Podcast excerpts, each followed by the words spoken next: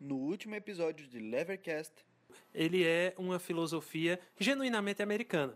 né? Ela surgiu naquele país por volta de 1870, então final do século XIX, certo? E ela teve a sua trindade, né, os seus três principais expoentes, que foram Charles Sanders Peirce, William James, que também era psicólogo e estudava parapsicologia, entre outros fenômenos da psicologia, e John Dewey. Duas formas de pensar. É, uma era a forma é, mais humanas e outra era a forma mais exatas. E o pragmatismo ele vem como uma forma de tentar fazer uma simbiose entre essas duas e tentar fazer uma filosofia que agrade todo mundo. O termo pragmatismo foi cunhado pelo Charles Sanders Peirce, bolso, em que a verdade era aquilo descoberto de acordo com o método científico e que funciona justamente levando-se em conta o método científico. Então, é, através de um longo processo de questionamento, de empiria, era a opinião que conviria para todos, que seria descoberta através desse processo, e seria aquela opinião que se tornaria a verdade naquele determinado contexto. Depende do establishment, depende do que a academia diz que é verdade. E o objetivismo diz não. É, o que aquele grupinho ali disser que é verdade, é verdade. É? Eles não, mas por quê? O que aquele grupinho disser que é verdade é verdade? Não, porque eles têm um processo de investigação e tal, certo. Mas como é que eu posso ter certeza que os processos de investigação deles são acurados? É, William James, ele não é como Charles Sanders Peirce. Na, na verdade, eu consideraria o William James pior do que o Charles Sanders Peirce. Eu acredito que a escolha é uma ação necessariamente proposital. Ou seja, não existe isso de você não poder. é, é, de, de você não escolhendo, você tá escolhendo. Porque a escolha, assim, na minha concepção, é uma ação humana direcionada a um objetivo.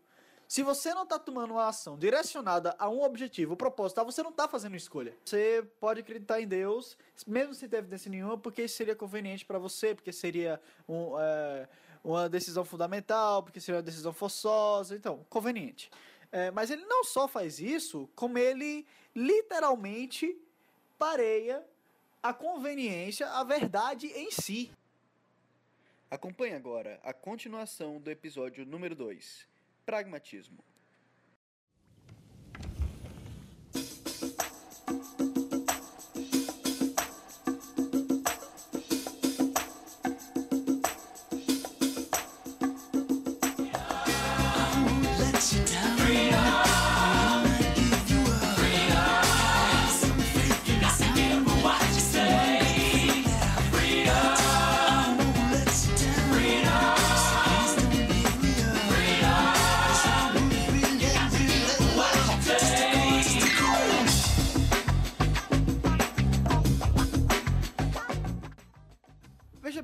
James, ele diz o seguinte, olha só, parafraseando ele, isso é, isso é ele falando, tá? Ideias se tornam verdade a partir do momento que ela nos ajuda nas relações satisfatórias com as outras partes da nossa experiência. Isso é James. Outra frase do James. A verdade é o nome para qualquer coisa que se prove boa em forma de crença ou boa também para outras razões definidas. tá? Então, é, o James, é, ele pareia tanto a, a, a verdade ao que a gente é, quer que seja verdade, ao que a gente se sente bem, ao que é útil para nós, que o outro filósofo, que é o Bertrand Russell, ele falou inclusive o seguinte: olha, se eu acredito é, que o Papai Noel vai me fazer bem, se o Papai Noel realmente vai me fazer bem, então, logo, Papai Noel deve ser verdade, né? Seguindo essa linha de raciocínio do William James. Ah, mas, claro, é, o William James é bom a gente ser justo também. Ah, não é bem assim, não é bem essa categorização que, que o Bertrand Russell faz. O William James ele diz o seguinte: realmente o que nos faz melhor, o que nos faz bem é a verdade. Entretanto, no caso do Papai Noel, se você fosse querer acreditar em Papai Noel porque isso te faz bem, você encontraria na vida diversas frustrações, diversas, diversos arrependimentos, porque você está sustentando essa crença. Logo não te faria bem, logo é falso. Tá? É basicamente isso. Mas se te faz bem, deve ser verdade. Então ele vai ainda mais longe que o Peirce, porque coloca na mão, nas mãos de pessoas comuns é, o que é a verdade e é um extremo relativista. Inclusive, um ponto curioso. Vamos supor que eu sou um, solip, um solipsista, né? O solipsista é aquela pessoa que adota a visão de que a única coisa que existe é ela, tá? E isso é diferente de egocentrismo. Isso não é egocentrismo. Egocentrismo é aquela que acredita que o mundo deve girar em torno dela. Solipsismo é o seguinte: você acredita que só você existe e que as outras pessoas são todas ilusões. O mundo é criado para você, literalmente. Então, se você acha que todo que o mundo é uma matrix que foi criada para você estar nela, né? Que, que você é a, a única pessoa que é real e você, é, por exemplo, tá andando na rua qualquer dia e encontra uma pessoa é, que compartilha dessas mesmas visões que você tem, então você tem um problema aí com a teoria da verdade do James, porque preste atenção, é, você acredita que só você existe no mundo e a outra pessoa acredita que só ela existe no mundo também, e ambas estão plenamente satisfeitas crendo nessas coisas e elas se sentem melhor por crer nessas coisas. Então como é que você faz? Você teria que admitir que a outra pessoa existe de acordo com a visão do James. Mas veja, o fato da outra pessoa existir desfaria é, o seu solipsismo. Mas o seu, seu solipsismo não pode ser desfeito porque ele é a verdade. Porque ele é a verdade, porque segundo James é o que te satisfaz. Ou seja, é, para James, se a gente fosse de pé da letra, a verdade não só é relativa, mas ela está seriamente comprometida. Né? Nesse caso, é, é, é basicamente assim: se você quisesse. É, é duas uma, né? Ou você se mataria, porque aí talvez só o outro existisse, mas. É, ou você é, viveria com a contradição, né? E a, a, a Ayn Rand fala muito sobre contradição, né, Pedro? É exatamente isso. Eu adorei o exemplo que você usou, a reflexão é perfeita. E, é, por exemplo, numa contradição, é, você acha o erro, é, é, um ponto muito básico da razão, não, não, não, precisamos elaborar muito. Se você encontra uma coisa contraditória, isso é irracional. Não precisamos de muito a fundo na teoria para perceber isso. E é exatamente esse tipo de, de, é, de mecanismo da razão que ela advogava, mecanismo simples como nesse caso você encontrou uma contradição, um paradoxo. Então ela dizia: cheque as suas premissas de novo, pelo menos uma delas vai estar errada, senão as duas. Então é exatamente esse caso. Como você falou também, é, eu acho muito infantil essa noção de que a realidade vai se moldar à sua vontade. O seu cérebro é um ser mega, mega poderoso, um Deus, que transforma a realidade de acordo com o que você quer, e a verdade vai ser aquilo. Eu acho isso muito infantil e até doentio, inclusive, acreditar nisso. É, quanto também à questão de aceitar a realidade, é, independente do que você gosta ou não, a Ayn Rand se mostrava muito madura nesse sentido. É, ela, por exemplo, não gostava de gays, ela não era a favor da homossexualidade, ela, nas palavras dela, achava nojento. Mas ela reconhecia a realidade e reconhecia o direito das pessoas de o fazerem. Ela dizia que as pessoas tinham todo o direito. Então, isso é um sinal de maturidade intelectual e emocional. Você admitir a realidade e a verdade, inclusive isso deriva os direitos fundamentais que a gente também tem que verificar isso. E é mais ou menos por aí. Essa questão é muito importante também. Exatamente, ótima colocação do Pedro. É, inclusive, pegando o gancho na colocação dele, se nós levarmos tu, é, ao pé da letra, então praticamente 100% do Congresso Nacional são seguidores incondicionais de William James, porque são pessoas que tentam é, colocar a sua visão do que é certo ou errado em todas as leis que eles elaboram, seja a favor, seja contra um determinado grupo. Né? Então, é, é, eles são pessoas que ainda não chegaram a esse estágio de maturidade, diferentemente, por exemplo, de boa parte dos libertários, que eles defendem essa postura de defender a liberdade individual, independentemente das suas crenças pessoais. Então nós temos muitos libertários que, ah, é, não gosto, eu não gosto de armas, né? Eu sou totalmente contra ter uma arma em casa, mas eu só estou contra também o Estatuto do Desarmamento. Né? Eu, só, eu defendo o direito do cidadão de portar armas. Ou então, é, o meu caso pessoal, é, eu não gosto de drogas, eu sou totalmente contra drogas, mas eu, como libertário, defendo totalmente a liberdade das pessoas poderem é, comprar e usar drogas. Então, é, por, por, motivos que fogem ao meu motivo, à minha motivação pessoal para não gostar de drogas. Então, essa distinção que foi muito importante de ser feita. É, então, é, falamos um pouco sobre William James. É, vamos agora para John Dewey.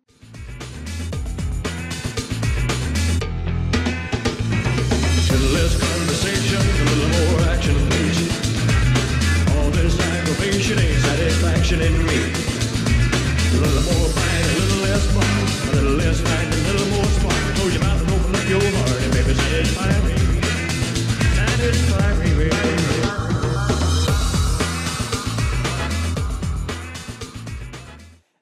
Vamos lembrar também que é, existem outros pragmáticos, mas a gente tá aqui só nos clássicos. Se vocês quiserem, vocês podem pesquisar depois sobre Rorty ou, ou Putnam. É, o Rorty, ele é inclusive bem interessante, porque ele basicamente despreza de uma vez só dois ramos inteiros da, da filosofia. Ele despreza a metafísica e a epistemologia, manda pro saco. Diz, isso não existe, o Rorty. Mas beleza. É, o John Dewey, ele ele era um pragmático, o mais político desses pragmáticos. Ele acreditava é, que a verdade é aquilo que funciona na sociedade. E ele acreditava que o questionamento, o ato de você questionar, o ato de você duvidar, era um instrumento social para a resolução de problemas. Ou seja, basicamente, o, o, o John Dewey ele dizia o seguinte: o que importa é, para ser verdade ou não é se o que você está propondo consegue resolver as problemáticas sociais. Se consegue, é verdade. Se não consegue, dane-se. Bom, é... e aí o John Dewey também ele defende que a- as evidências elas são um ponto é, de mudança, né, com o tempo, mas ele defende que não apenas essas evidências mudam, mas a própria forma de questionar o mundo. É exatamente que é por isso que o Will falou que ele era o mais político dentre os pragmatistas. Qualquer referência a um determinado site aí na internet é mera coincidência, mas ele era o mais político dos pragmatistas justamente porque ele defendia a mudança do indivíduo ou de um determinado grupo de indivíduos, tanto da, da questão das evidências que esse grupo tinha para chegar até a verdade, quanto a forma de se questionar. Então, todos esses questionamentos eram construídos socialmente.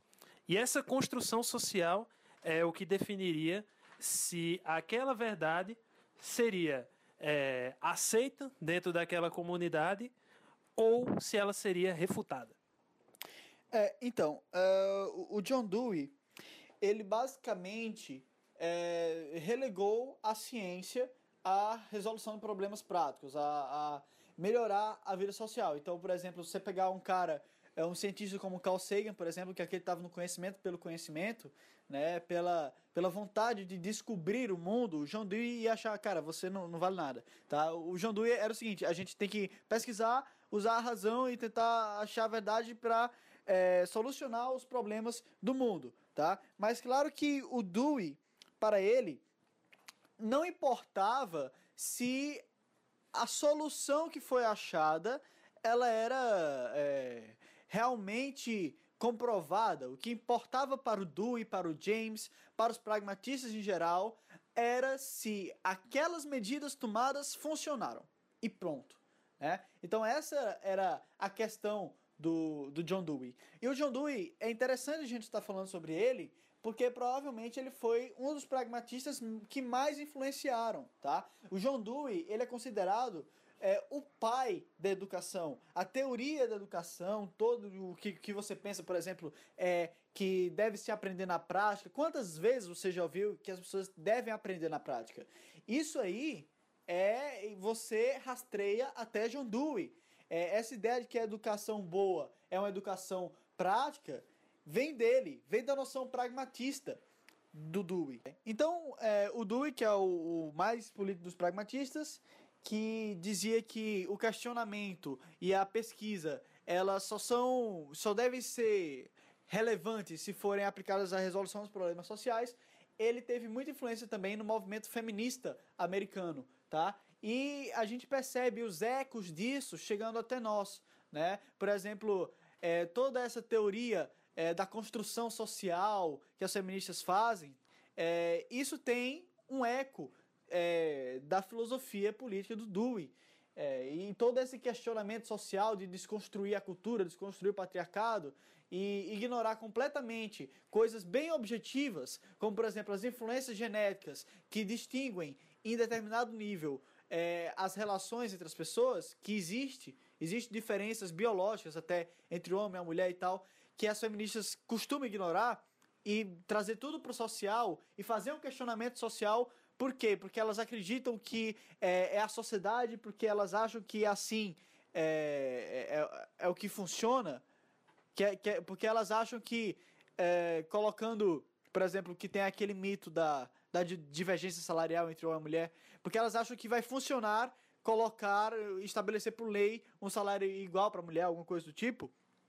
É, elas tomam isso como verdade e acreditam que é o patriarcado o culpado de tudo, ignoram determinadas outras coisas. Mas é, é, é interessante a gente partir agora para tentar entender como toda a filosofia do pragmatismo, toda essa ideia do pragmatismo que a gente veio é, trazendo para vocês até agora, conseguem influir não só na política, mas também na cultura. Tá? Então eu vou passar aqui para o nosso amigo Pedro, um objetivista de carteirinha, é, para ele é, nos falar é, quais que, preju, que prejuízos é, o pragmatismo pode levar para a política, para a sociedade, para a cultura e como a filosofia objetivista ou até a Ayn Rand é, veria isso hoje em dia. Bom, eu gostaria de começar pelo feminismo que você falou agora. É, eu acredito que o feminismo foi algo essencial na história do homem moderno e que em algum momento o movimento se desvirtuou. Acho que isso é muito simples de se ver, que o voto foi conseguido, a capacidade de trabalhar fora de casa, liberação sexual. O patriarcado existe? Eu acho que existe, assim. Mas do jeito que elas estão colocando hoje, com o discurso que tem, pós-moderno, relativista e, e amoral, não. Eu acho que o movimento se perdeu e precisa ser rediscutido e polido. Quanto ao pragmatismo político, ele influencia filosoficamente inúmeros movimentos que nós nem vemos, mas que é, de, é fácil se analisar no, nos discursos de certos políticos, na, na, na, forma de se pensar na universidade, a produção acadêmica, a forma de se eleger os políticos, como é que se pensa politicamente. A gente sempre procura o caminho do meio, né? Naquele, a candidato tem que ser moderado, ele não pode ser extremista, ele não pode ser extremamente ideológico, ele tem que fazer o caminho do meio. E Ayn Rand falava uma coisa muito interessante, só falo de Ayn Rand, né? Ela falava que é, um acordo entre a comida e o veneno, só o veneno podia sair ganhando. Então, daí a gente tira mais ou menos, é, simbolicamente, como é que isso afeta a nossa sociedade. A nossa sociedade. É, de formas muito sutis e às vezes não perceptíveis facilmente, essa forma de amorfa de relativismo moral, político, ideológico vai minando as instituições, a racionalidade das pessoas, a moralidade. Nós deixamos de pensar de forma racional, prática e perdemos até o sentido da linguagem. A linguagem acaba perdendo, as palavras perdem força, perdem significado. E é um movimento muito assim. É, estranho, muito difícil de ser compreendido, vai surgindo, que as pessoas muitas vezes nem se dão conta. Mas que esse pragmatismo político que foi desenvolvido nessa época é, influencia e inspira todo esse movimento, que é, sim, extremamente prejudicial. A sociedade hoje está muito corrompida por esse tipo de pensamento. E eu acho extremamente prejudicial e é o dever de cada pessoa que é racional, que é capaz, lutar contra isso, colocar politicamente e falar de forma forte a sua ideologia, o seu pensamento e sua posição. Eu acho isso extremamente importante. É, obrigado, Pedro. É, e assim, é, eu acredito que é, o pragmatismo é, eu vou até linkar aqui para vocês um texto chamado The Menace of Pragmatism. É, ele é da, de uma filósofa chamada Tara Smith, certo? Ela é uma filósofa objetivista, é associada ao Ayn Rand Institute e é muito interessante o texto. Infelizmente está em inglês, é, mas quem, quem souber inglês aí fica aí para vocês. Talvez a gente traduza depois, mas não vou garantir nada para não me comprometer aqui. Uh, e esse texto é bem interessante porque ele fala o seguinte o pragmatismo ele faz apologia e ele encoraja uma atitude a curto prazo, tá? Então, quando você vê uma pessoa, por exemplo, é, que diz, ah, eu vou ler meu horóscopo, aí você diz, ah, mas por que você lê horóscopo? Você não vê que isso é besteira? Não, pode até ser besteira, pode até não ter uma fundamentação científica, mas dá certo. Então, e o que é isso? Isso é pragmatismo. O que é pragmatismo? Você ignorar ou você não prestar atenção à fundamentação das coisas que você fala, a o que construiu logicamente aquela coisa que você fala, para quê? Para você focar apenas em se está dando certo ou não. Ou seja, é você priorizar a relação ao invés da causalidade, tá? E é, aos amigos austríacos que estejam escutando esse podcast, né? Eu acredito que vocês estão bem familiar- familiarizados com isso, com relações, por exemplo, na taxa de juros, né? Que o governo baixa a taxa de juros, há um boom, né? A economia melhora, mas isso depois cria o que o Mises ia falar que era malinvestments, que depois vai acabar num burst, né? E se você é um pragmático, você nunca vai relacionar uma coisa a outra. Você vai pensar simplesmente o seguinte: ah, baixou a taxa de juros, por quê? Porque ela funciona. Veja aqui, ó, baixei aconteceu. Então, é, se vai acontecer lá na frente alguma coisa, é lá na frente, ninguém vai mais se lembrar disso, não vão relacionar uma coisa a outra, tá entendendo? Então, é, o pragmatismo, ele encoraja essa atitude, eu diria até impulsiva e irracional de você estar olhando apenas para a relação, ignorando a causalidade. Exatamente. Como o próprio William falou, é, o pragmatismo é, ele resume perfeitamente aquela famosa frase de Keynes, que ele diz que a longo prazo estaremos todos mortos. Então, um pragmático ele age exatamente da mesma maneira é, nessas questões que, que o Will falou, exatamente é, ignorando as consequências de longo prazo, ou como dizia Bastiat, é uma pessoa que não observa o que não se vê dentro da economia ou dentro de qualquer situação política, no caso do pragmatismo. Pois é, é, e o pragmatismo, ele não só é um encorajamento a atitudes impossíveis, a atitudes de curto prazo, é, mas ele também é uma forma de esterilizar o que há de mais humano em nós. Esterilizar as nossas é, paixões, a nossa moralidade. Por quê? Porque ele demoniza a ideologia e quer apenas focar no que dá certo. E você pode até pensar que isso é uma coisa boa, mas a questão é que não é. A questão é que no fundo, no fundo, nós sempre chegaremos a um ponto em que será uma questão de gosto, uma questão de ideologia. Então, por exemplo, eu posso argumentar por A mais B para você que é, o, o comunismo vai gerar uma sociedade desigual, vai gerar uma sociedade pobre, vai gerar uma sociedade com escassez de alimentos. É, eu posso te mostrar por A mais B, logicamente, que o desenvolvimento do capitalismo pelas ideias da liberdade vai levar a uma sociedade próspera.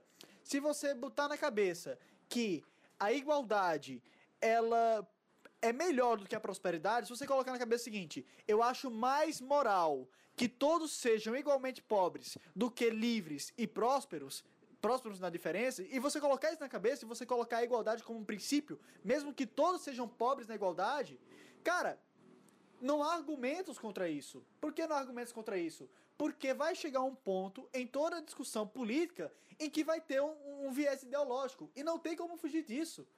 Não tem como fugir disso. E, e já, já teve é, casos que eu debati, por exemplo, com, com socialistas, que eles diziam assim: é, as pessoas não precisam é, ter coisas boas, coisas de marca, elas precisam ter o essencial.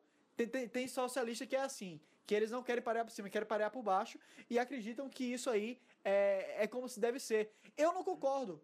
Eu prefiro que tenhamos uma sociedade próspera em que, nós, em, em que a sociedade é, ganhando riqueza é, gradativamente e que possa as pessoas serem diferentes. Mas outros não concordam com isso. E isso é o quê? É irracional não concordar com isso? É ilógico não concordar com isso? Não, é ideológico. Chega a um ponto que é ideologia pura. E não há nada de errado nisso. As pessoas têm seus próprios gostos, têm suas próprias noções do que é certo e do que é errado se a pessoa acha que é mais certo ser igual ou se a pessoa acha que é mais certo ser liberal.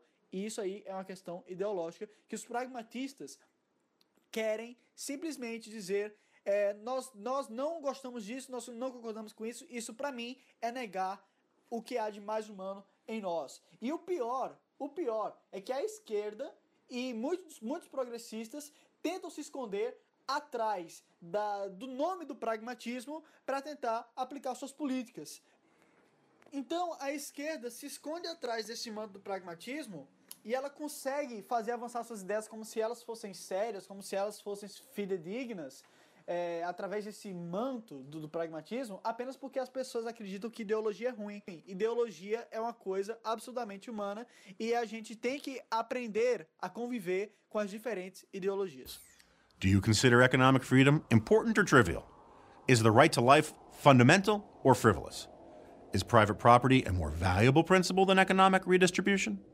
These are all ideological questions, and asking them doesn't make you close minded, it makes you more serious minded. There is no unideological answer to these questions. On abortion, for example, if you come down on the pro life side, you're being ideological. And if you come down on the pro choice side, you're still being ideological. Podemos colocar a questão que o Will citou agora da seguinte maneira: é, vamos imaginar uma bomba atômica determinada. Esse objeto ele é bom ou ruim? Então, não, não se tem resposta para essa pergunta, correto? Uma bomba atômica, assim como qualquer outro instrumento, uma faca, uma arma de fogo, ele não é um instrumento bom nem ruim, até porque ele carece de racionalidade. Ele é, é aquilo o que as pessoas fazem dele. Então, as, a pessoa que controla aquele determinado instrumento é que ela vai determinar se ele vai ser usado para uma ação positiva ou para uma ação negativa. E é exatamente esse, é, essa a natureza da ideologia. A ideologia ela não é algo bom ou ela não é, ela não é algo ruim. Ela é algo que vai ser utilizado de determinada maneira por determinado grupo. Então, por exemplo, mesmo as ideologias de esquerda, ah, de igualdade, de é, expropriação da propriedade privada, etc., é, elas não podem ser consideradas ideologias ruins se elas ficam na cabeça de determinados grupos lunáticos de alguns coletivos universitários, por exemplo. Porém, se essas ideias elas passam a ser executadas, muitas delas sobre o manto pragmatista, então aí sim, elas são ideias usadas para fazer é, ações e políticas desastrosas. E é exatamente esse o conceito de ideologia que os pragmatistas eles tentam refutar sobre o manto da isenção, né? eles tentam ser isentos de ideologia, quando na verdade não são. O, a, até porque o próprio pragmatismo é ideologia. Então, se os pragmatistas afirmam que eles são contra ideologia ou que ideologias são nocivas, então os próprios pragmatistas estão entrando em contradição, porque o pragmatismo é ideologia. Então, se o pragmatismo é ideologia, ele também é nocivo. Então, ou os pragmatistas eles, eles refutam o próprio argumento, ou eles abandonam a própria ideologia. Então, é, essa questão é muito importante porque é, a filosofia pragmatista ela falha em todos os seus pressupostos. E ela é uma ideologia que tenta passar um caráter científico quando na verdade não o é. Toda vez que você escutar ou ver alguém falando, é, vamos tentar ser pragmáticos, ou tentando fazer a sua forma de pensar se passar por pragmática, é, eu quero que você se lembre de três coisinhas. Primeira coisa, os pragmáticos, pela tradição pragmática, estão pouco se lixando para o que é lógico ou para o que é coerente. Certo? Então, se a pessoa realmente acha que é pragmática, ela está pouco se lixando para o que é lógico, para o que é comprovado. Eles estão se lixando para quê? Ou para o consenso ou para a conveniência. Um desses dois. Ou para o que funciona e mesmo assim isso leva ao meu segundo ponto. Toda vez que alguém te fala que é pragmático, se lembre que para os pragmáticos o que importa é o que funciona, pelo menos pegando mais aqui em Dewey, certo? Mas é, como a gente define o que funciona? Funciona em que sentido? Você só consegue definir que algo funciona para a sociedade com ideologia. Ou seja, qual é o seu objetivo? Seu objetivo é chegar numa sociedade igualitária então a sua definição do que funciona vai ser diferente daquele que tem como objetivo chegar na sociedade liberal, tá? Então, segundo ponto é esse. Como assim, sério, você é pragmático, mas você é, é de esquerda. Ou, ah, você diz que é pragmático, mas é, você é, é liberal. Então, é, não é bem um escapar de ideologia. E o terceiro ponto que eu queria colocar é que a maioria das pessoas que falam que são pragmáticas provavelmente nem sabe o que pragmatismo significa. Provavelmente elas devem achar que o pragmatismo é a ideologia de, de você fazer o que os dados mostram, o que a ciência mostra. E por mais que o Charles Sanders Peirce tivesse essa visão, é, como eu falei, a visão dele não está em consonância com a história da ciência, nem com é, a, gr grandes é, filósofos da ciência como Thomas Kuhn. Então, é, pensa nisso e, bem, estamos chegando ao final. Ainda bem, foi um programa longo, dividido em dois episódios, mas é basicamente isso. É, obrigado por ter nos acompanhado até aqui. Obrigado por agora é, por terem assistido. Obrigado quem for contribuir, se alguém for contribuir. Mas é isso aí. Tamo juntos. E Luciano, quer dar algum recado final, alguma despedida? Bom, reforçando as palavras que o falou, pessoal, queremos é, primeiramente agradecer a todos que deram uma ótima receptividade ao Levercast. Né? Nós tivemos mais de 30 curtidas apenas nas primeiras horas do, do primeiro episódio sendo lançado. É, queremos anunciar também que o nosso primeiro, é, que o nosso Levercast já está em avaliação no podcast do iTunes e provavelmente se a Apple facilitar, em breve a liberação será feita. É, na verdade, provavelmente, quando esse podcast for lançado, já vai estar no iTunes. Eu espero que esteja. Pronto, perfeito. Então, os amantes aí da maçã também terão a oportunidade de escutar o nosso podcast através do iTunes. Né? Reforçar os agradecimentos a, a, ao nosso primeiro doador, Josemir Paulino Júnior. É, reforçar também esse tema, que é bastante extenso, bastante polêmico. Agradecer também ao Pedro, né, que veio também colocar a sua visão objetivista para enriquecer ainda mais o, o nosso debate, né, colocando Ayn Rand contra, é, em contraponto aos filósofos pragmatistas, e anunciar que o próximo podcast terá como tema o Medzieger, ou genocídio armênio. O que foi o genocídio armênio? É, quais foram as causas? É, quais foram a, as formas? E por que o primeiro genocídio da história moderna, no século XX, não é tão noticiado na mídia quanto outras atrocidades. Então é isso aí, pessoal. Will, quer mais dar mais alguma mensagem? Uh, sim, a última mensagem que eu ia dar, que talvez resuma todo esse podcast, é o seguinte: é, é não temam ideologias. É, se assuma liberal, se assuma ideólogo e tenha em mente que uh, ideologia é como gosto, né? É como é, você comer um brigadeiro. Você gosta de brigadeiro não porque é racional gostar de brigadeiro, mas porque é gostoso gostar de brigadeiro. Eu sou liberal porque eu acredito que uma, é, que uma sociedade liberal vai, vai provocar é, o, as melhores consequências da população. Vai tornar as pessoas mais felizes, vai tornar a sociedade mais próspera. E eu acredito que é mais moral optar por uma sociedade assim. É, alguns socialistas podem discordar comigo, por exemplo, e acreditar que é mais moral ter uma sociedade igualitária, por mais que as pessoas sejam pareadas pelas suas necessidades básicas. Né? É, vale salientar que nem isso os países socialistas estão conseguindo. É, mas, então é isso aí. Obrigado por ter nos acompanhado até aqui. Você acaba de ouvir o Levercast. Oh,